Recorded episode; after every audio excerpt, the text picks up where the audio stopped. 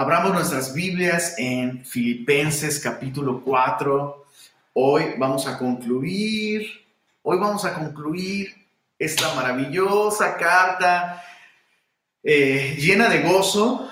Yo, quisiera saber, yo quisiera saber, tú que estás ahí conectado, si tú has experimentado más gozo a raíz de estudiar esta carta, si conocer esas verdades y aplicarlas en tu vida eh, ha transformado algún área de, tu relación con el Señor. Me gustaría, me gustaría ver testimonios breves, ¿no? Eh, de qué manera Dios ha traído gozo, qué verdades de esta carta te han, te han transformado, ¿no?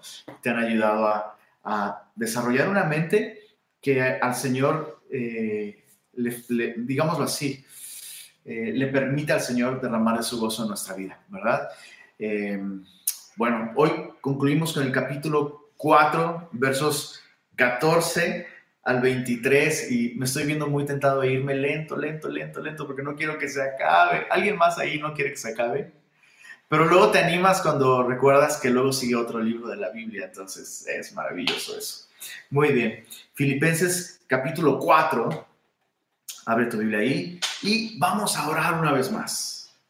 Vamos a poner este tiempo en manos de Dios y vamos a pedirle que Él nos hable a través de su palabra. Señor, gracias por todo lo que has hecho en nuestra vida a través de esta carta a los filipenses. Nos has llenado de gozo, has transformado nuestra manera de pensar, Señor. Has transformado nuestra mentalidad y nos gozamos de ver que efectivamente, Señor, tu palabra cumple el propósito por el cual ha sido enviada y no vuelve vacía, Señor. No vuelve vacía, sino que será prosperada para aquello para lo que tú la enviaste.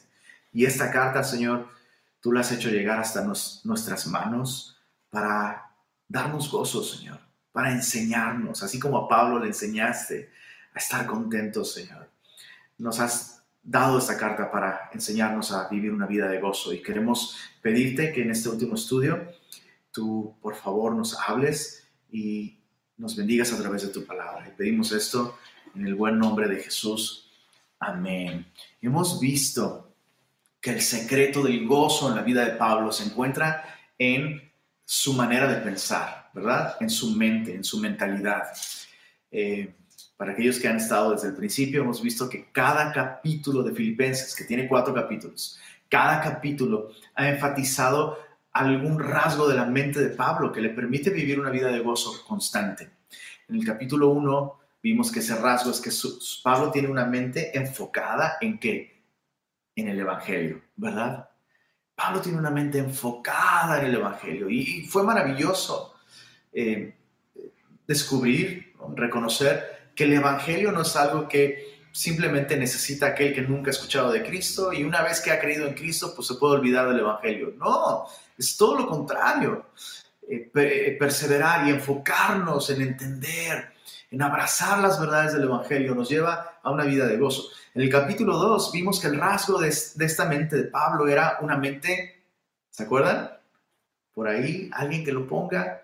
Capítulo 2, Pablo tiene una mentalidad humilde como la de Cristo, ¿verdad? Y vimos ejemplos de humildad eh, maravillosos porque uno suele pensar que solo Cristo podía vivir de esa manera, pero aquellos que hemos recibido a Cristo, Pablo dice que tenemos la mente de Cristo, es decir, esta mentalidad humilde que está dispuesta a perder para que otros ganen espiritualmente, a servir para que otros ganen espiritualmente, a humillarse para que otros sean levantados espiritualmente. Y vimos ejemplos de esto en Timoteo y en Epafrodito. Y en el capítulo 3, Pablo tiene una mente espiritual. Vimos varias cosas alrededor de esto, ¿verdad? La mente, eh, una actitud de extranjero, una actitud de contador con nuevos valores, etcétera, etcétera. Y en el capítulo 4, finalmente tenemos una mente segura. Es imposible que haya gozo en una mente atribulada, en una mente eh, afanada, turbada, ¿verdad? Así que tiene sentido que finalmente Pablo nos muestra cómo él tiene una mente segura, una mente segura en el cuidado de Dios. Pablo tiene una mente segura porque Pablo conoce, confía, descansa en el cuidado de Dios para con él. lo primero que Dios le da es paz, ¿verdad? Es lo que vimos en el capítulo 4. Dios le da una paz que guarda su mente y guarda su corazón. Lo segundo que vimos es que Dios le da contentamiento. Pero lo tercero que vamos a ver, y esta última sección de, Filipenses, es que Dios le da provisión. Dios provee, Dios suple sus necesidades. ¿Hasta qué extensión? Bueno, en el verso 19, Pablo dice que Dios suplirá todo lo que os falta conforme a sus riquezas en gloria en Cristo Jesús. Pablo está tan seguro en la provisión de Dios que Pablo tiene esta convicción. Todo lo que me falte, Dios me lo dará. Y lo que Dios no me da, no me falta. ¿Qué, visión tan espectacular! ¡Qué perspectiva tan segura para poder enfrentar nuestras necesidades y las circunstancias, ¿verdad? Ahora, Pablo, recuerda, Pablo está escribiendo esta carta a los filipenses específicamente para agradecerles una ofrenda que enviaron por medio de Epafrodito. Y eso es algo maravilloso, es algo maravilloso, porque de entrada, la razón por la que Pablo escribió esta carta nos hace pensar. Si los filipenses no hubiesen sido solícitos, si los filipenses no hubieran usado sus recursos para compartirlos con el apóstol y suplir sus necesidades, si los filipenses no hubieran tenido esa perspectiva del dinero, en la que ven el dinero como un medio para servir a su amado Padre Espiritual, nosotros nos habríamos perdido de muchas bendiciones. Justo todos esos testimonios y estas cosas que tú pensaste ahorita sobre cuánto te ha bendecido esta carta a los filipenses. Bueno, ¿qué crees? Esa bendición que has experimentado al estudiar esta carta ha sido un resultado de que un día un grupo de cristianos decidieron desprenderse de recursos para hacérselos llegar al apóstol. Entonces, de entrada vemos eso. Los recursos económicos pueden tener efectos espirituales. Y eso es muy importante entenderlo. Es muy importante. Muchas veces vemos al dinero como algo contrario a lo espiritual. Y no es así. El dinero, aunque es algo material, refleja la condición espiritual de las personas, pero también puede impactar la condición espiritual de las personas. Tal vez recuerdas en esta carta de Pablo a Timoteo, donde, donde Pablo dice que los que quieren enriquecerse caen en tentación y lazo y en muchas codicias necias que hunden a los hombres en destrucción y perdición, porque raíz de todos los males es el amor al dinero. Bueno, ese es un efecto negativo del dinero, pero no es del dinero como tal, sino del amor al dinero. Entonces, en esta última sección vemos, por medio del agradecimiento de Pablo a los filipenses, vemos cómo Pablo explica que esta ofrenda cumplió objetivos espirituales. La ofrenda económica que enviaron los filipenses produjo cosas espirituales, produjo comunión, comunión, versos 14 al 16, eso es lo primero que produjo. Produjo fruto, verso 17, y produjo adoración, verso 18.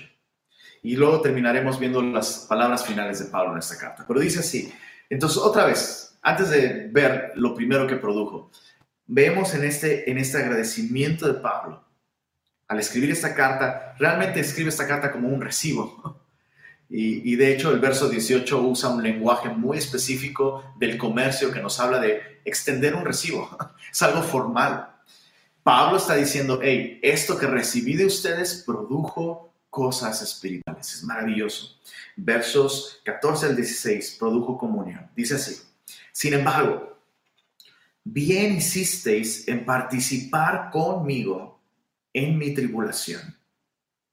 Y sabéis Sabéis también vosotros, oh filipenses, que al principio de la predicación del Evangelio, cuando partí de Macedonia, recuerda que Filipos es una ciudad de esta región de Macedonia. Entonces dice, cuando partí de Macedonia, ninguna iglesia participó conmigo en razón de dar y recibir, sino vosotros solos. Pues a una tesalónica me enviasteis una y otra vez para mis necesidades. ¿Te diste cuenta que Pablo menciona desde el verso 14 participar conmigo? Dice Pablo, hicieron bien en participar conmigo. En el verso 15 dice, cuando partí de Macedonia, ninguna iglesia participó conmigo. Esta, esta palabra, que en las dos veces se traduce como participar, es la palabra koiné. Es un derivado de la palabra koiné en griego, que significa comunión, comunión.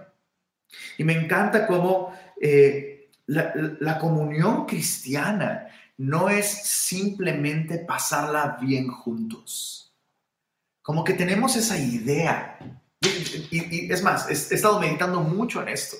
He estado meditando mucho en esto. Tenemos la idea de que solo hay comunión cristiana cuando la pasamos bien juntos. ¿Y qué me dices de pasarla mal juntos? Eso es comunión también. Y lo que Pablo está diciendo aquí es que esta ofrenda económica de los filipenses, al despojarse ellos de recursos preciosos, recuerda que hay partes de esta carta a los filipenses que nos dan indicios de que los filipenses mismos están enfrentando encarcelamientos y persecución, una, una persecución temprana, probablemente. El imperio romano aún aún no está persiguiendo, no hay una persecución oficial del cristianismo, pero ya hay una persecución cultural. Y hay varios indicios en esta carta que nos hablan de que los filipenses probablemente eh, están atravesando las mismas circunstancias que el apóstol. Entonces, em, la están pasando mal junto con Pablo. Ellos que están en necesidad se desprenden de sus recursos económicos para, dice Pablo, participar conmigo, tener comunión conmigo, verso 14, en mi tribulación. Y eso es algo tan importante. Pensar que eh, este acto de amor cristiano eh, tan generoso es una manera de tener comunión unos con otros. Y te decía, he estado meditando mucho en esto. En cómo en este tiempo solemos decir, extraño la comunión.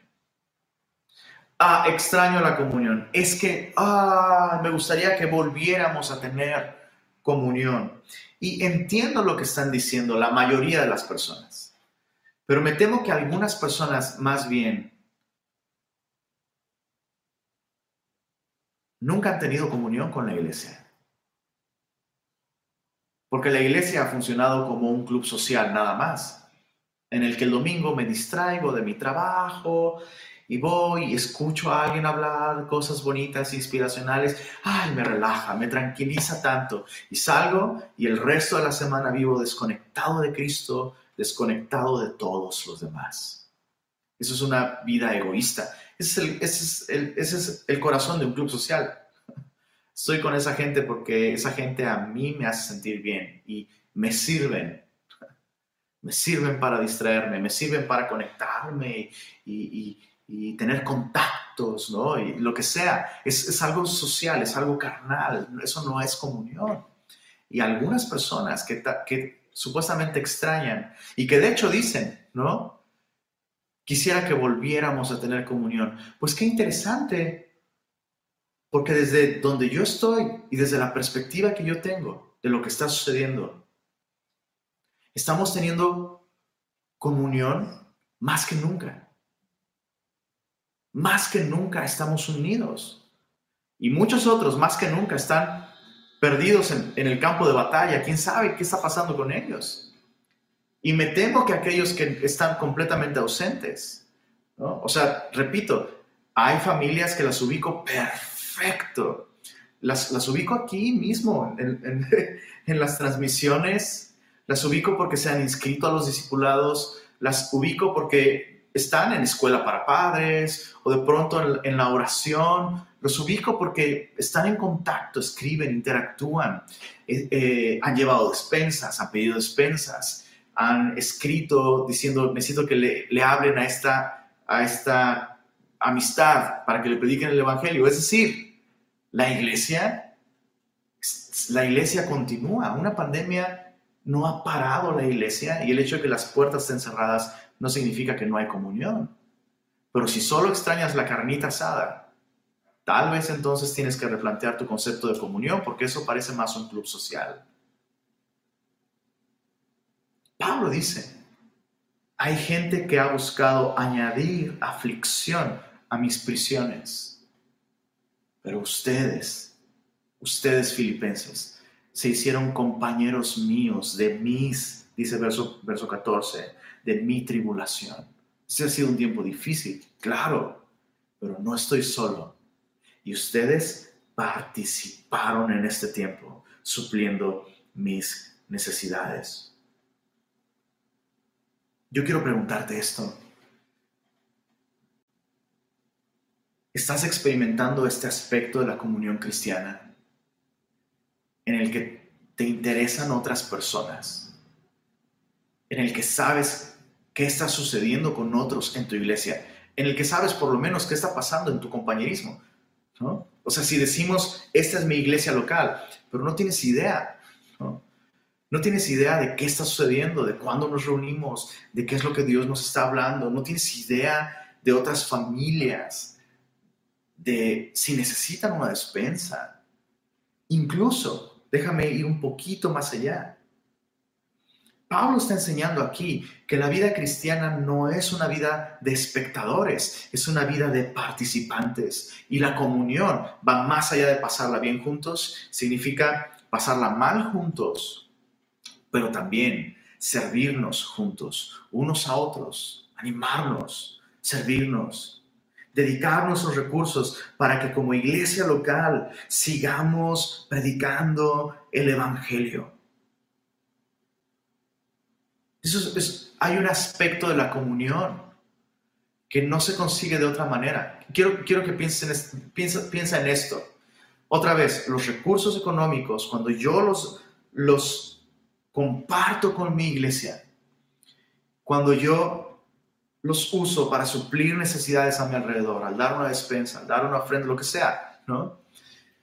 Cuando yo uso esos recursos, yo estoy teniendo un tipo de comunión con las personas que de otra manera es imposible tenerlo. Y hay un gozo impresionante en eso. Hay un gozo impresionante en eso. Hace, hace un par de días le estaba diciendo a mi esposa, e, esto es para ilustrarlo, para ilustrarlo, con algo tan sencillo, algo tan sencillo. Tengo una, tengo un tipo bufanda, pero es una cosa rara, es es un pedazo de tela, ¿no? Como, como, como un cuello de tortuga, ¿no? Pero te lo puedes poner de gorro, te lo puedes poner aquí, sales a correr, ¿no? Y listo. Y, y Belencita descubrió esa cosa, ¿no? La vio por ahí, la descubrió y, y, toda esta semana se la puso todos los días. Todos los días la agarró, se la ponía de bufanda, se la ponía de diadema. Bueno, la usó de mil formas, ¿ok? Y el hecho de que ella ni, siquiera me lo pidió, ¿sabes? Ni siquiera me pidió o me preguntó si podía usarlo. Ella consideró que lo que es mío es suyo. Y, un día la vi ahí, este, como, como lo traía así como gorrito, muy, se veía preciosa mi y, y, me, llenó de, me llenó de tanto amor saber que ella considera que lo mío es suyo, ¿no? O sea, dije, claro, eso esto es una familia. Eso es lo que sucede en una familia. Un miembro de la familia puede, puede hacer uso de, esos recursos. Tenemos en común estas cosas, ¿no? Y lo mismo sucede eh, con los recursos económicos y con la iglesia local.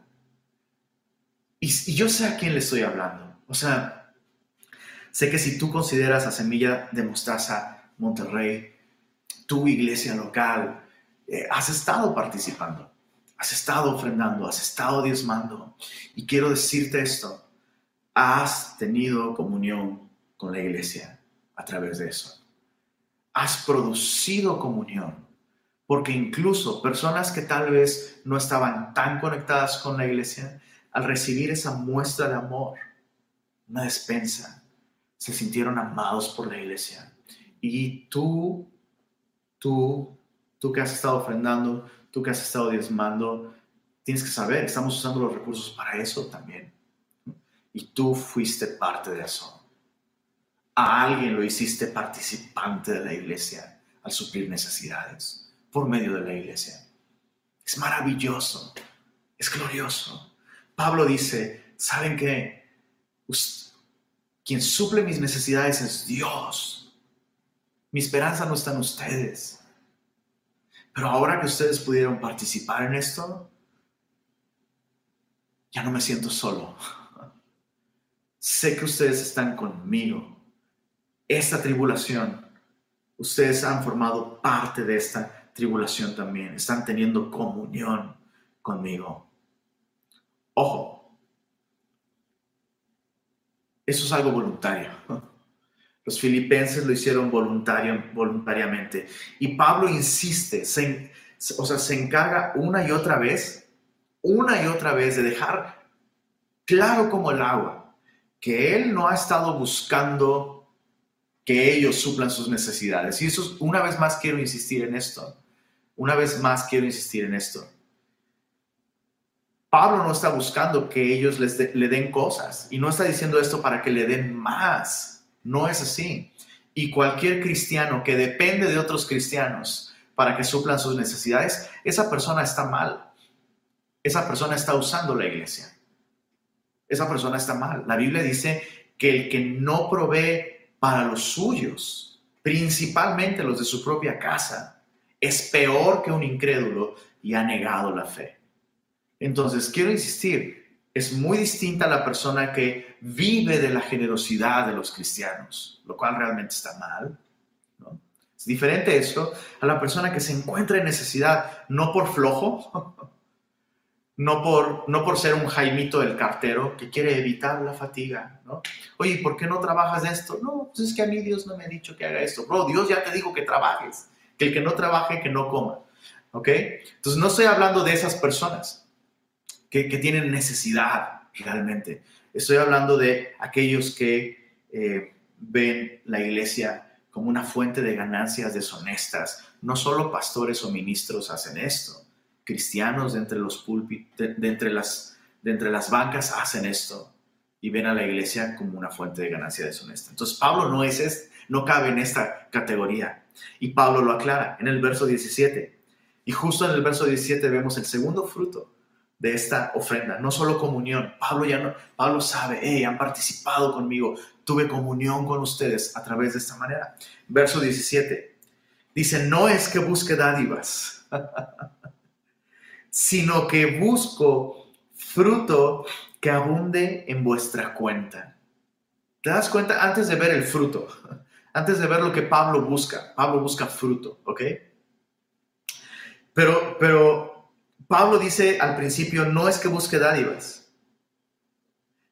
Y luego en el, en el, verso 11, antes, no, no, luego, sino antes en el verso 11, dice, no lo digo porque tengo escasez. O sea, Pablo tiene que constantemente aclarar, ¿no? O sea, gloria a Dios por esta ofrenda. Pero hey, no estoy diciendo esto porque, ay, ya cuídenme. No, no lo estoy diciendo así.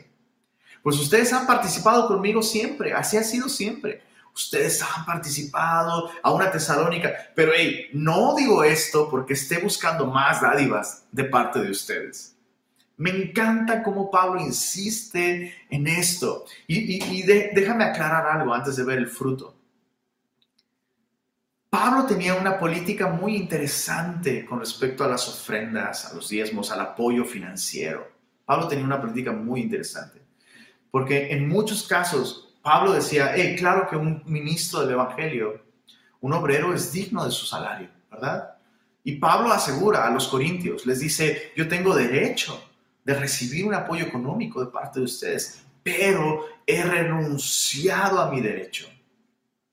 y nadie me quitará esta mi gloria. Entonces es interesante ver cómo, de, hecho, Pablo con los Corintios tomó la decisión de nunca recibir un apoyo económico de parte de ellos para su, para su persona.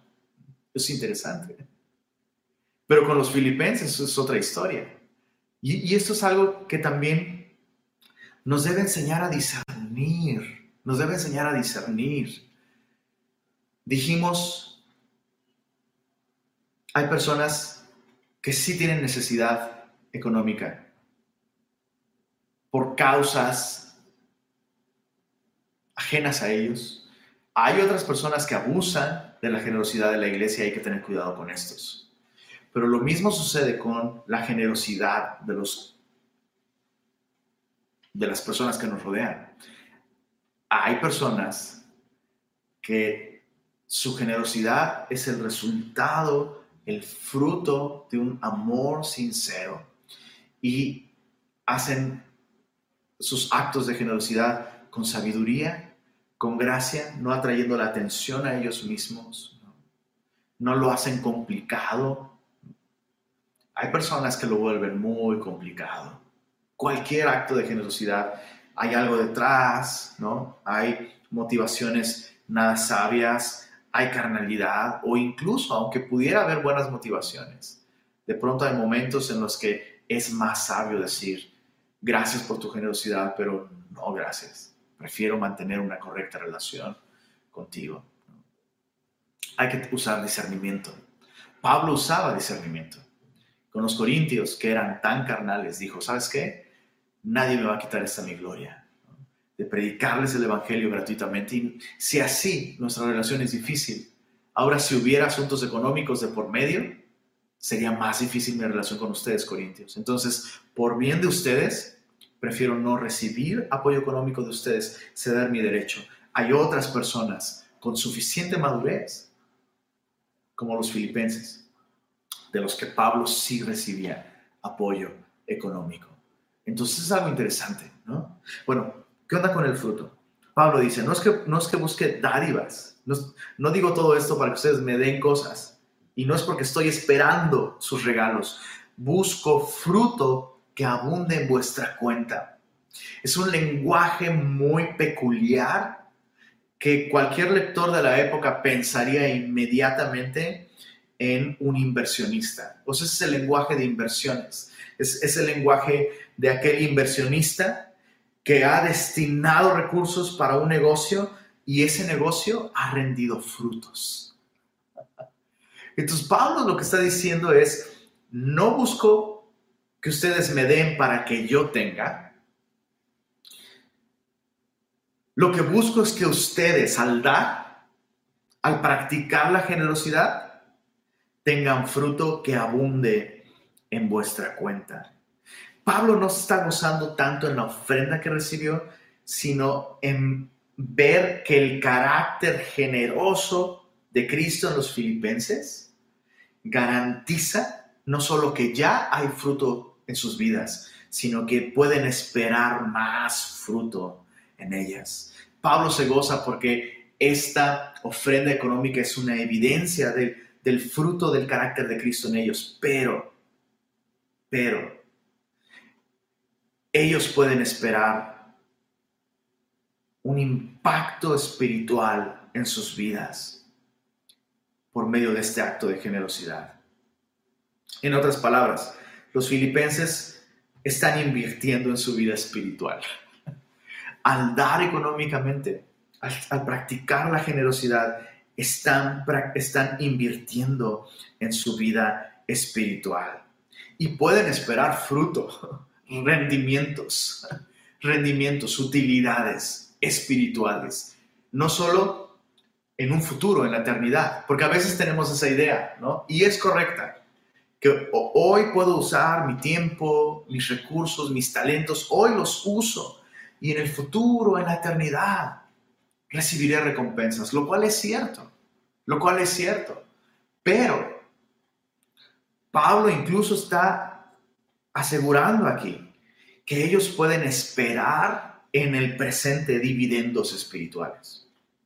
Ahora déjame, déjame aclarar algo con todo esto que estamos diciendo? Lenin, ¿cómo que, cómo que dar recursos económicos es invertir en mi vida espiritual? O sea, Lenin, perdón, pero estoy a punto de desconectar esto porque eso me suena, esto me suena a muchos lobos que andan por allí diciendo que, bueno, envía tu ofrenda y recibirás las bendiciones. Bueno, lo que sucede es que una mentira, para que sea efectiva, tiene que estar disfrazada de verdad.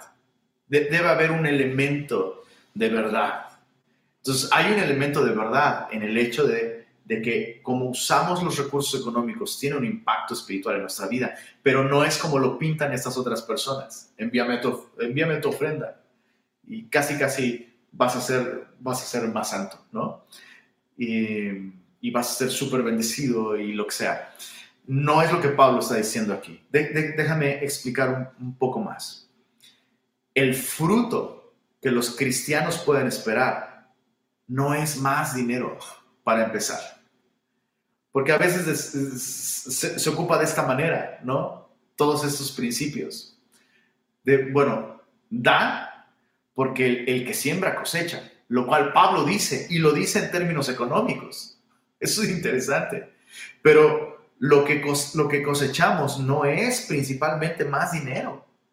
Entonces, otra vez, el fruto del que Pablo habla aquí y la cosecha de la que Pablo habla, cuando siembro recursos económicos, la cosecha de la que Pablo habla no es más recursos económicos. Está hablando de un fruto espiritual. Lo segundo que quiero aclarar, dar dinero no nos hace más espirituales. A ver, Lenin, me estás confundiendo. Me estás diciendo, me estás diciendo que como uso mis recursos económicos tienen impacto en mi vida espiritual. Y luego dices que dar dinero no me hace más espiritual. Bueno, es que la clave no está en dar, simplemente. No está simplemente en dar. Ananías y Zafira, ¿te suenan? ellos dieron. Y el impacto espiritual en su vida, de hecho, fue terrible, porque no dieron correctamente. Entonces, ¿qué es lo que nos hace espiritualmente recibir más fruto? Tener una relación correcta con Dios nos permitirá ver las finanzas como un medio para honrar al Señor y servir a otros no como un medio para servirnos a nosotros mismos, ni siquiera espiritualmente hablando. ¿Se entiende? O sea, cuando la gente da, oh, yo quiero ser más espiritual, entonces voy a dar más para ser más espiritual y tener más paz y tener más gozo y tener más sabiduría y más santidad, e, eso está mal. Es una perspectiva distorsionada.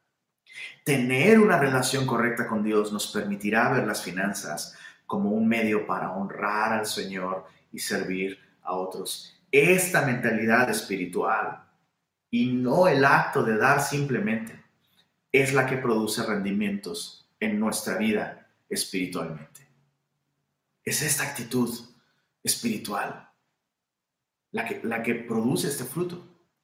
Entonces Pablo, al recibir esta ofrenda económica y conociendo a los filipenses, Pablo, es más, Pablo está tan seguro, tan seguro de que su ofrenda es realmente agradable a Dios, sus motivos, eh, eh, eh, sus actitudes, sus motivaciones son tan espirituales que Pablo incluso se refiere a su ofrenda no solo como un fruto de su carácter espiritual de ellos, sino lo describe como un sacrificio que se ofrece en adoración a Dios. Y ese es el tercer punto.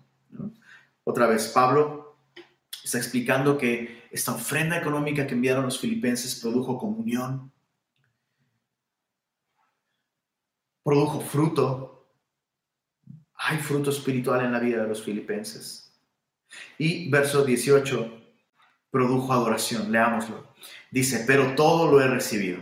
Y otra vez, este, este lenguaje que Pablo usa aquí en griego es el lenguaje que se usaba específicamente para indicar de un modo formal que se ha recibido algo. O sea, hay una constancia de que fulanito dio y sutanito recibió, lo cual, paréntesis, paréntesis, paréntesis, paréntesis, paréntesis, lo cual nos habla de la enorme transparencia con la que Pablo manejaba sus asuntos de finanzas.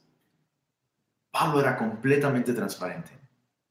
Y siempre que había cuestiones económicas de por medio, Pablo se aseguraba de que hubiera terceras partes, de que hubiera testigos, de que hubiera más personas.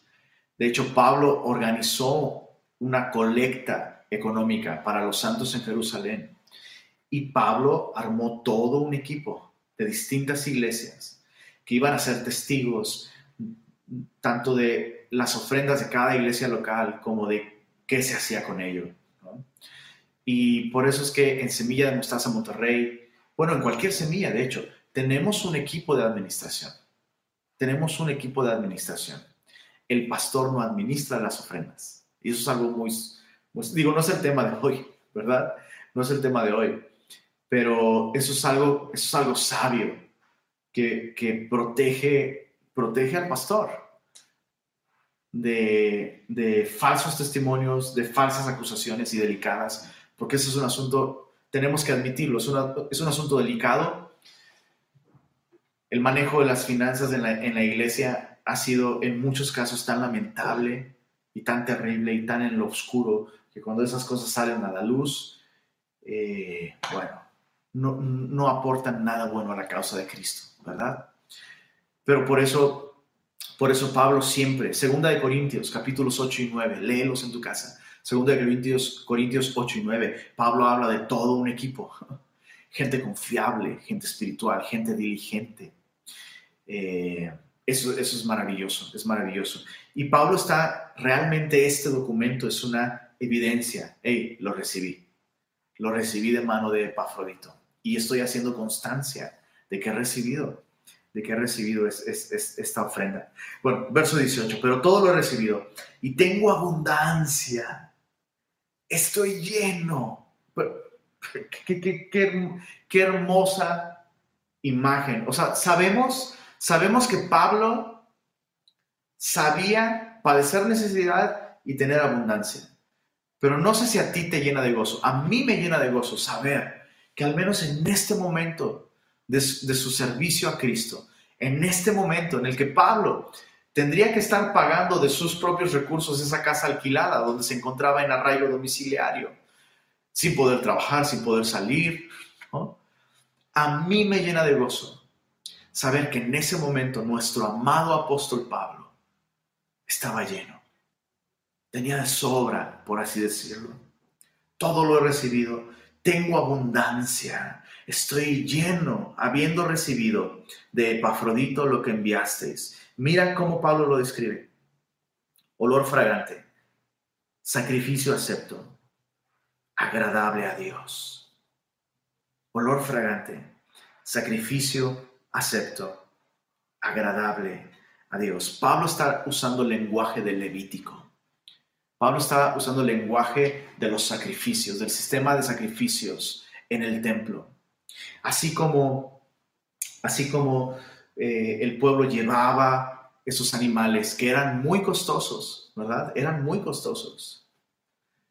Y se degollaban, se partían, se ponían en el, altar.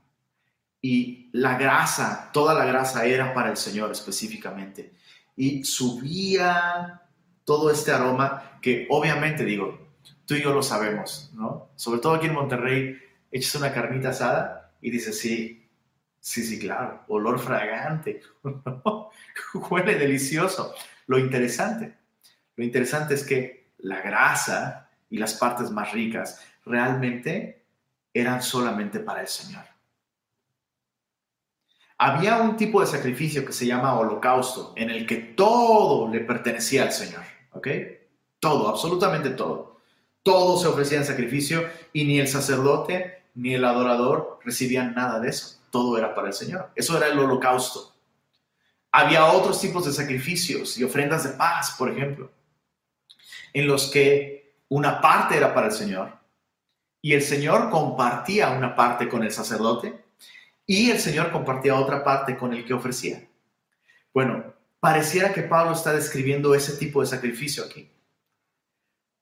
Pablo está describiendo este servicio de adoración del Antiguo Testamento en, términos de recursos económicos. Y Pablo está diciendo aquí, hey, todos nosotros, en realidad, con esta ofrenda económica, sucedió lo mismo que sucedía cuando se llevaba un sacrificio al templo, en el cual prácticamente el sacerdote y el adorador prácticamente se sentaban a comer con Dios y a tener un tiempo de comunión con Dios, adorándole, glorificándole, agradeciéndole su amistad, su compañía, su presencia, su provisión, su perdón, su gracia, etc.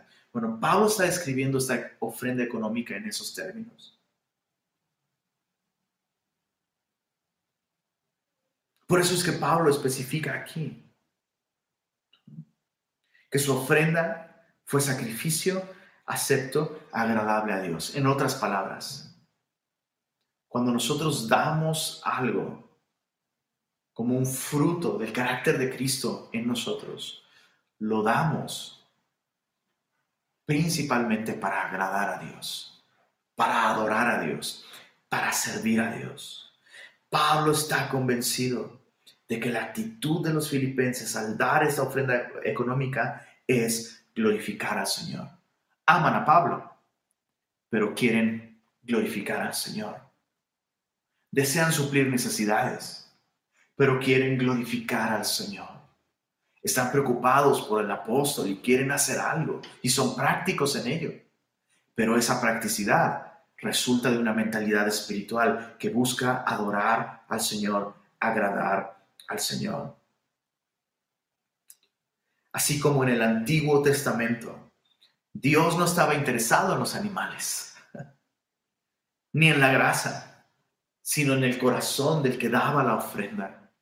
Pablo está diciendo, no es el dinero, es el corazón con el que ustedes trajeron esta ofrenda, lo que produjo un aroma agradable delante de Dios. Y todos nosotros estamos adorándole juntos como resultado de ese acto de generosidad de ustedes. Eso es maravilloso. Hay otro lugar en donde Pablo se expresa en términos de adoración, como los recursos económicos pueden producir adoración. Eh, eh, entre, entre creyentes. Dice así, en Segunda de Corintios. Segunda de Corintios, capítulo 9. Acompáñame a leer esto. Segunda de Corintios, capítulo 9. Dice así, desde el verso, desde el verso 10. Y el que da semilla al que siembra y pan al que come, proveerá y multiplicará vuestra sementera y aumentará los frutos de vuestra justicia. Está hablando de lo mismo, de recursos económicos para que estéis enriquecidos en todo, para toda liberalidad, la cual produce por medio de nosotros acción de gracias a Dios. ¿Qué, va a producir esa ofrenda económica? Acción de gracias a Dios. Adoración. Verso 12. Porque la administración de este servicio no solamente suple lo que a los santos falta, sino que también abunda en o produce abundantemente muchas acciones de gracias a Dios, pues por la experiencia, de esta administración glorifican a Dios por la obediencia que profesáis al Evangelio de Cristo y por la liberalidad de vuestra contribución para ellos y para todos. Está hablando de esta ofrenda que se está recolectando para los santos en Jerusalén, para los hermanos en Jerusalén. Y Pablo está diciendo, esto no solo suple necesidades, produce adoración, abundan las acciones de gracias a Dios y ellos glorifican a Dios por la obediencia que ustedes profesan al Evangelio de Cristo. Un punto interesante, porque un aspecto de la obediencia al Evangelio de Cristo implica el uso generoso de mis finanzas. Interesante. Alguien dijo por ahí alguna vez que hay tres conversiones al cristianismo en la vida de una persona. La primera conversión es en su mente. Tiene que comprender, entender las verdades y las afirmaciones del Evangelio. La segunda conversión es en el corazón, cuando él confía en esas verdades. Pero la tercera conversión es la del bolsillo. En otras palabras,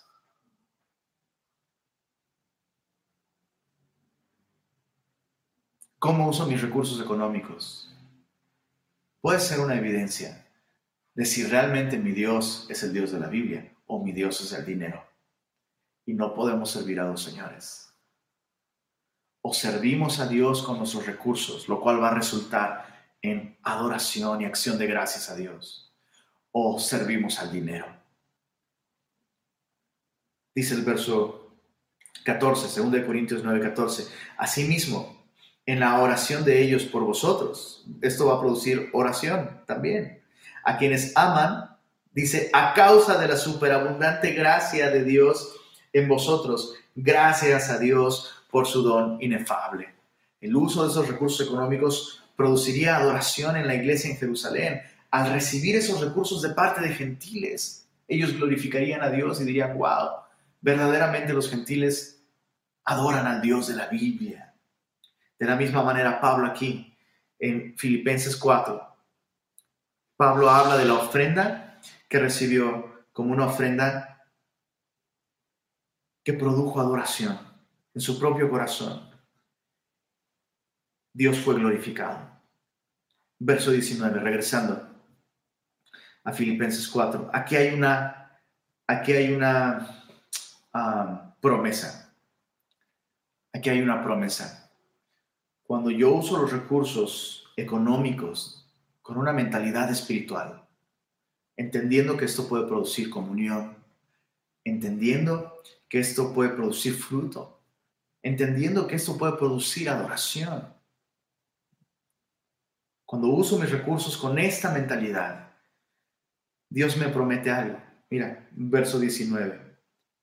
Mi Dios pues suplirá todo lo que os falta conforme a sus riquezas en gloria en Cristo Jesús. Hay un par de cosas que tenemos que entender. Esta promesa es una promesa más que una promesa, es un efecto. Lo que estamos viendo aquí es causa y efecto, ya que ustedes tienen esta mentalidad, ya que ustedes ven los recursos económicos no como un fin en sí mismos, sino como un medio para glorificar al Señor, entonces mi Dios suplirá todo lo que os falta conforme a sus riquezas en gloria en Cristo Jesús. En ese sentido, esta promesa no es para todos, sino para los filipenses. ¿Se entiende? Pero el principio que vemos aquí aplica para todos. El principio que vemos aquí aplica para todos. O sea, lo que quiero decir con esto es que yo no puedo venir y decir, ah, bueno, ha sido un tiempo difícil, pero no importa, no importa, mi Dios pues suplirá todo lo que me falta conforme a sus riquezas en gloria en Cristo Jesús. Pero ¿cómo estoy usando los recursos que sí tengo? ¿Cuál es mi mentalidad acerca de mis recursos económicos? Si mi mentalidad no es esta mentalidad que me lleva a glorificar a Dios sirviendo por medio de mis recursos económicos, esta promesa no es para mí. Porque aquí esta promesa es una causa y efecto. Ya que ustedes tienen esta mentalidad acerca de los recursos, mi Dios pues suplirá todo lo que os falta conforme a sus riquezas en gloria en Cristo Jesús. Entonces, el principio que vemos aquí se podría parafrasear de la siguiente manera. Cuando yo tengo una perspectiva espiritual de los recursos económicos. Y cuando yo a través de los recursos busco glorificar a Dios, entonces Dios suplirá todo lo que yo necesite para seguir glorificándole. ¿Se entiende? Porque otra vez, aquí Pablo dice, Dios suplirá todo lo que os falta, no todo lo que yo quiero. Dios suplirá todo lo que me falta. ¿Lo que me falta para qué? Para vivir la vida que Dios me ha llamado a vivir. Para vivir una vida glorificándole. Y de esa manera puedo estar completamente seguro de que si quiero vivir una vida para honrar y glorificar a Dios, no me faltará nada para hacerlo. Lenin, pero ¿y qué cuando no recibo ciertas cosas? Significa que no necesito esas cosas para glorificar al Señor. Dios prometió que al que le glorifica, Dios le suplirá todo lo que les falta. Y lo que no le suple significa que no le hace falta. Lo que necesite para cumplir su propósito, Él me lo dará con toda seguridad. Terminamos con esas palabras finales de Pablo. Versos 20 al 23 son básicamente son la despedida. Y dice así: Al Dios y Padre nuestro sea gloria por los siglos de los siglos. Amén. Qué manera de terminar esta sección, por no decir la carta, ¿no? Pero esta sección. Pablo realmente está adorando y glorificando a Dios por la manera en la que los filipenses han sido transformados por el Evangelio. El uso de sus finanzas es la evidencia de que sus vidas están rendidas al Evangelio, rendidas a Cristo. Y Pablo glorifica a Dios por eso. Verso 21. Saludad a todos los santos en Cristo Jesús. Los hermanos que están conmigo os saludan. No sabemos quiénes están con él en ese momento. Evidentemente, Epafrodito, eh, estaba allí cuando él estaba escribiendo la carta, pero es, es hermoso pensar que había personas ahí haciéndole compañía a Pablo. Dice el verso 22, todos los santos os saludan, y especialmente los de la casa de César. Eh, hay mucho debate acerca de quiénes son estos de la casa de César, pero una de las mayores posibilidades es que se, refiere a la guardia, a la guardia especial del César, ¿no? Había, había un grupo de soldados que eran como los guardaespaldas, los soldados elite, eh, que eran parte de la, considerados parte de la casa de César. Entonces, esos soldados eran los que estaban Em, encargados de turnarse para cuidar al apóstol y me encanta pensar que todos ellos, o la mayoría, eh, recibieron a Cristo. ¿Y te imaginas? O sea, ¿te imaginas a los soldados ahí escuchando cómo Pablo está dictando esta maravillosa carta, ¿no? Y tal vez hasta interrumpiendo para hacer preguntas, oye, ¿y eso qué significa? Que Cristo se vació y, o sea, me, me, encanta esta idea y, de pronto este, llega el otro soldado, ¡eh! Relevo, ya me toca mi turno. ¡No! Este, me quedé en el capítulo 3 de la carta, no me hagas eso. Te cambio esta hora por la, por la de mañana o lo que sea, ¿no? Es maravilloso pensar que Pablo alcanzó a todos ellos con el Evangelio y ahora ellos mandan saludos. Es algo tan, es tan hermoso. Verso 23, la gracia de nuestro Señor Jesucristo sea con todos vosotros. Amén. En esta última sección estábamos hablando del cuidado de Dios y cómo Dios nos suple, ¿verdad? Nos da, nos da de su paz, que guarda todo entendimiento, nos da contentamiento, nos da provisión. Pero lo más importante que Dios nos ha dado es su gracia. Y Pablo termina así con esta oración, con este deseo, que la gracia de nuestro Señor Jesucristo sea con todos ustedes. Dice Pablo, amén. La gracia de Dios es lo más hermoso que Dios nos ha, nos ha dado. Y gracia es un don inmerecido. Alguien ha definido la misericordia como cuando Dios no te da lo que, lo que mereces. Eso es misericordia. Pero gracia es cuando Dios te da lo que no mereces. ¿Y qué es lo que Dios nos ha dado por medio de su gracia? ¿Por qué Pablo dice que la gracia de Dios sea con ustedes? Porque la gracia de Dios es aquella por medio de la cual Dios nos ha dado perdón de pecados, nos ha dado vida eterna. Y la Biblia nos dice que la gracia y la verdad nos fueron dadas por medio de Jesucristo. Entonces lo más importante que Dios nos ha dado es a Jesús. Y teniéndolo a Él, lo tenemos todo. Yo quisiera, yo quisiera invitarte, si tú estás escuchando esto, em, y aún no has recibido a Cristo en tu corazón, si aún no te has arrepentido de tus pecados, a lo mejor alguien te, invitó a escuchar esta, esta transmisión y dices, es que estamos hablando del gozo y dices, bueno, sí, yo quiero gozo porque estos días han sido terribles. Bueno, déjame decirte esto. Lo mejor que puede pasarte el día de hoy es que recibas a Cristo como tu Señor y como tu Salvador. La Biblia nos dice que todos hemos pecado, absolutamente todos, lo cual honestamente es congruente, es congruente con la realidad, es muy congruente con la realidad. Y la Biblia dice que todos, todos, absolutamente todos, yo el segundo de todos los pecadores, el primer lugar ya me lo, ya me lo ganó Pablo. Pablo dice, yo soy el primero de los pecadores, pero fui recibido a misericordia y Dios me dio de su gracia a través de Cristo Jesús. La Biblia afirma que si bien todos somos pecadores, Dios manda a todos los hombres, y eso te incluye a ti que estás escuchando esto el día de hoy. Dios manda a todos los hombres en todo lugar